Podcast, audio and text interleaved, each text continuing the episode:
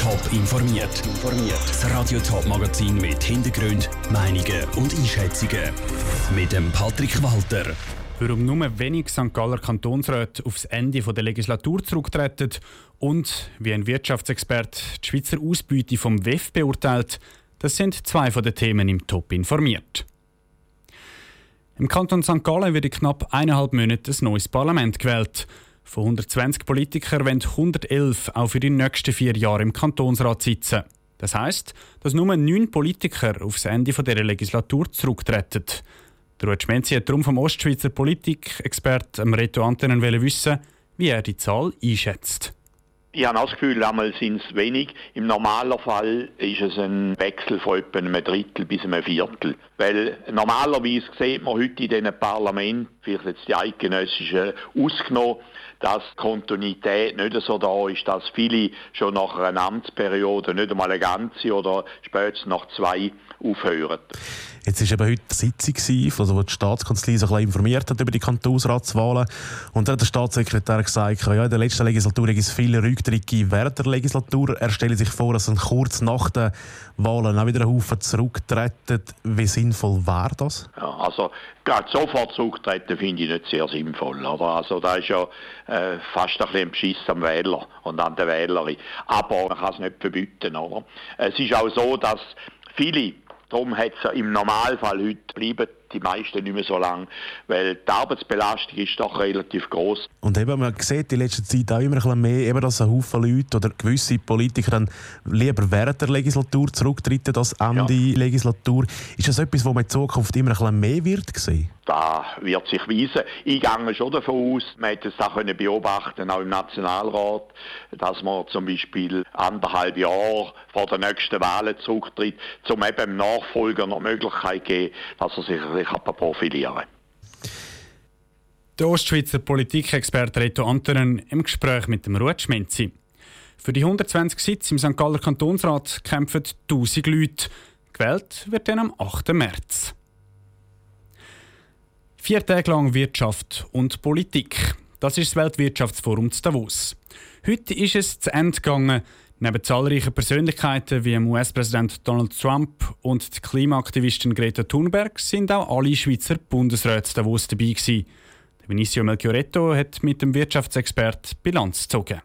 Das Thema Klima bewegt derzeit die ganze Welt. Vorne an der Spitze die Klimaaktivistin Greta Thunberg. Mit ihr ist auch das Klimathema nach Davos gekommen.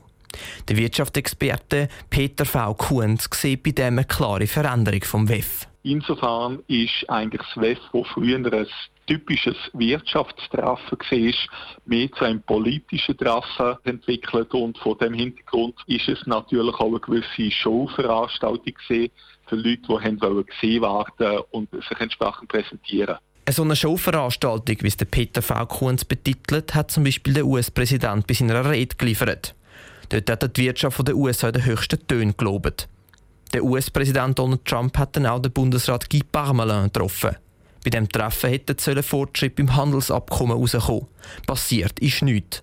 Für den Peter V. Kuhns zerstört das schon ein eine Schweizer Illusion. Die Amerikaner haben momentan tatsächlich einfach sehr ein geringes Interesse. Vor dem Hintergrund muss man sagen, die Schweiz hat zwar gar ein Freihandelsabkommen, aber das Interesse bei den Amerikanern ist so gering, dass wahrscheinlich in absehbarer Zeit nichts passieren. Auch wenig Fortschritt hat es für die Schweiz bei einem anderen Thema gegeben. Beim Rahmenabkommen mit der EU. Für die Schweiz hat nicht viel rausgeschaut, sagt Peter V. Kuhns. Für mich als Handschütteln und ein bisschen für die Fotokamera lächeln hat es nicht gebraucht. Ich glaube, die entscheidenden Knackpunkte sind nach wie vor offen und insofern hat das WEF dort eigentlich nicht zu einer Entspannung von der angespannten Situation Schweiz-EU geführt. Für nichts sei das ganze WEF aber nicht gewesen. Für die Schweiz ist das jährliche Wirtschaftsforum ein Prestigeprojekt. Die Schweiz könne sich auf dieser Weltbühne präsentieren. Ein Beitrag von Vinicio Melchioretto. Die Veranstalter vom WEF melden übrigens, dass sie alles CO2, das durch die Flüge und die Autofahrt entstanden sind, kompensiert haben. Beim Essen haben sie zum Beispiel nur regionale Produkte gebraucht. In New York sind es gelb, in London sind es schwarz, klassische Taxis. Aber nicht nur in grossen Metropolen, auch in verschiedenen Schweizer Städten wird das Taxiangebot immer breiter. Spätestens seit es den Taxianbieter Uber gibt, ist nicht mehr auf den ersten Blick erkennbar, welche Autos tatsächlich Taxis sind. Am 9. Februar stimmt der Kanton Zürich über ein Gesetz ab, das dem etwas ändern könnte. Vivien Sasso. Das sogenannte Taxigesetz soll die Taxiwelt im Kanton Zürich einheitlicher machen. Verschiedene Taxianbieter sollen nach gewissen Standards geprüft werden und dann mit einer Autoplakette gekennzeichnet werden. Die Präsidentin der Zürcher SP, die Priska Seiler-Graf, unterstützt das Gesetz. Sie wird zukünftig gerne in ein Taxi steigen wo sie genau weiß, was sie erwartet weil ich erstens weiß, dass der Taxifahrer etwas kann und zweitens weiß ich dann auch, dass die Ruhezeiten, die Arbeitszeiten eingehalten sind und das gibt mir als äh, Kundin auch wieder eine Sicherheit, dass ich da wirklich zu einem, sag ich mal, kantonal geprüften Taxifahrer ins Taxi steige.